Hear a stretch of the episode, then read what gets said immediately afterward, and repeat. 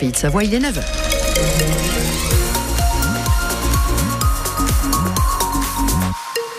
Les infos, Corentin Valu. Comment ça se passe sur les routes, Karine? Eh bien, ça se passe doucement mais sûrement. hein, Bon. sur, sur la voie rapide urbaine de Chambéry, un peu de circulation au niveau de, de Carrefour Champ Nord, c'est en direction euh, de l'autoroute de Lyon, en direction euh, du Bourget du Lac aussi. Donc, on lève le pied. La météo, c'est du soleil avec encore quelques grisailles qui traînent de ci, de là. On fera un point complet à la fin de votre journal.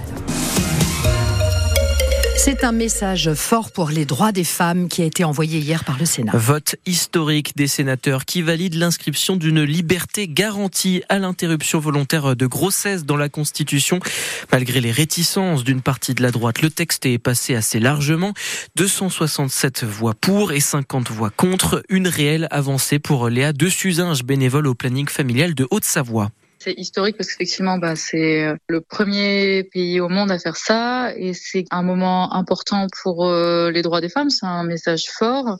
En France, mais aussi à l'international, on peut compter encore une femme euh, toutes les neuf minutes qui meurt dans le monde des suites d'un avortement non médicalisé et des reculs successifs sur les, ces dernières années sur le droit à l'avortement, même en Europe. Donc oui, c'est un moment très important. On a un symbole, maintenant on veut des actes et on va continuer à se battre pour les avoir. Et bien sûr, on demande des moyens financiers pour avoir des moyens en fait matériels pour euh, accompagner euh, ces femmes, pour accompagner toutes les personnes euh, dans leurs droits sexuels et reproductifs, leur garantir une bonne santé sexuelle. On reste très vigilant et sur le front. Du côté de nos sénateurs des Deux-Savoie, trois ont voté le texte. Cédric Vial, Martine Berthet et Cyril Pelva.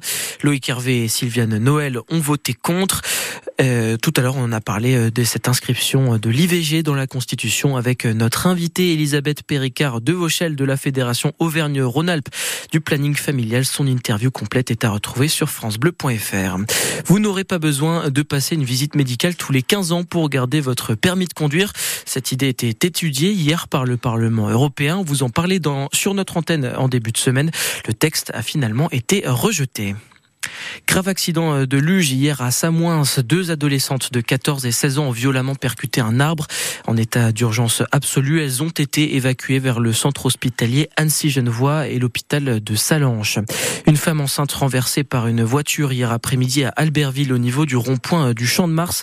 La trentenaire était à pied quand elle a été percutée. Elle souffre d'une fracture ouverte de la cheville et a été transportée à l'hôpital d'Albertville. On parle sport maintenant avec les mondiaux de cyclisme 2027 en Haute-Savoie. Devrait avoir lieu en partie dans les Yvelines. Depuis trois semaines, on sait que l'aréna Vélodrome de la Roche-sur-Foron ne, ne sortira pas de terre.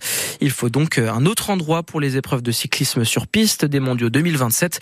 Faute de temps pour relancer un projet ailleurs, euh, euh, ailleurs en Haute-Savoie, la fédération devrait se replier sur le Vélodrome national de Saint-Quentin en Yvelines pour accueillir les épreuves. Les détails sont à lire sur francebleu.fr.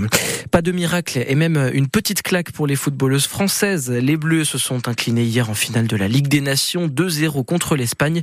Prochain objectif pour les joueuses d'Hervé Renard, décrocher une médaille à la maison lors des JO 2024. 15 jours après les mondiaux et la moisson historique des Français, la Coupe du Monde de biathlon reprend aujourd'hui. 15 km d'âme au programme à Oslo, en Norvège. Départ à 14h15. Allez, on finit en mettant un petit peu d'ambiance parce que c'est bientôt l'heure de sortir son plus beau costume. Pour le 33e carnaval de Chambéry, c'est samedi dès 14h30 au départ de la rue de Mestre. Et vous, comment allez-vous vous déguiser? Plutôt Dracula, Casanova, Superman ou Spider-Man? Ou peut-être euh, que vous déciderez de suivre le thème de cette année, comme les jeunes de la Maison de l'Enfance, le château de Taloueg à Chambéry-le-Haut. Vous les avez rencontrés en pleine confection de leur propre costume, Baptiste Roux. Le thème du carnaval de cette année, c'est roman d'aventure. Zian s'active devant ses bouts de carton. Il ne reste que quelques heures pour finir. J'ai aidé à la construction des bras et des jambes. On a pris un carton, après on a fait des plis un peu. Il y en a, ils ont bombé avec une bombe de peinture, argentée ou noire. Tout est presque prêt. Dernière étape pour Meriem. On va prendre euh, de la corde pour les accrocher ensemble et pour faire une sorte de déguisement euh, de robot. Un déguisement de robot car c'est un des personnages du roman choisi par le château de Taloueg. Le magicien d'Oz, c'est une histoire sur laquelle nous on a voulu mettre en avant parce que c'est l'histoire que nos enfants connaissent le moins. Brahim, le directeur adjoint. On s'est aventuré aussi à leur raconter l'histoire, à faire des quiz donc sur le roman du magicien d'Oz et un peu en fait connaître l'histoire du magicien d'Oz. C'est aussi d'apporter un petit plus culturel, un petit plus euh, découverte. Certains enfants ont même appris une chorégraphie avec danse et musique pour accompagner le char. Démonstration avec Ziane du tambour sans tambour. Comme ça. Et pour l'entendre pour de vrai, il faudra attendre le deuxième carnaval la semaine prochaine à Chambéry-le-Haut. Démonstration impressionnante de tambour sans tambour du petit Ziane. On a hâte quand même de voir ce que ça donne avec de vrais instruments. Et pour ça, il faudra venir au carnaval de Chambéry samedi Ah oui. après-midi dans les rues de la ville. Ah oui.